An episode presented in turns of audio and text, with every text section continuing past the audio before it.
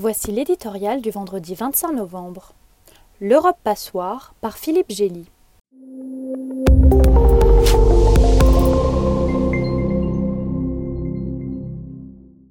Une nouvelle vague migratoire est en train d'enfler aux frontières de l'Union européenne. À la mi-novembre, les 234 passagers de l'Ocean Viking n'ont mis que quelques jours à passer entre les mailles du filet tendu par Gérald Darmanin, de Toulon à la presqu'île de Gien. Dix jours plus tard, la Grèce appelle à l'aide pour gérer l'accueil de 500 rescapés débarqués dans le petit port crétois de Paléo Chora. Sur la route des Balkans, les trafiquants d'êtres humains ne sont plus stoppés par le mur du Hongrois Viktor Orban.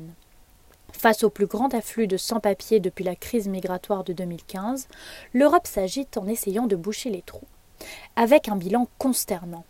281 000 entrées clandestines depuis le début de l'année et plus de 1800 noyades. Comme par automatisme, les ministres de l'Intérieur des 27 se réunissent en urgence à la recherche d'une solution européenne. On promet de renforcer les patrouilles aux frontières extérieures de l'UE, de fermer certaines voies d'accès et d'intensifier la solidarité entre les États membres. Petite nouveauté cette fois, on pourrait se pencher sur les méthodes de certaines ONG à la proximité suspecte avec les passeurs. Mais la réforme de l'asile et de l'immigration présentée il y a plus de deux ans par la Commission avance à la vitesse du paresseux.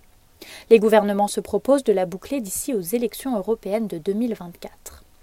En attendant, chaque route clandestine est remplacée par une autre, chaque mur est traversé par un tunnel, et chaque crise met à mal les mécanismes communautaires péniblement échafaudés.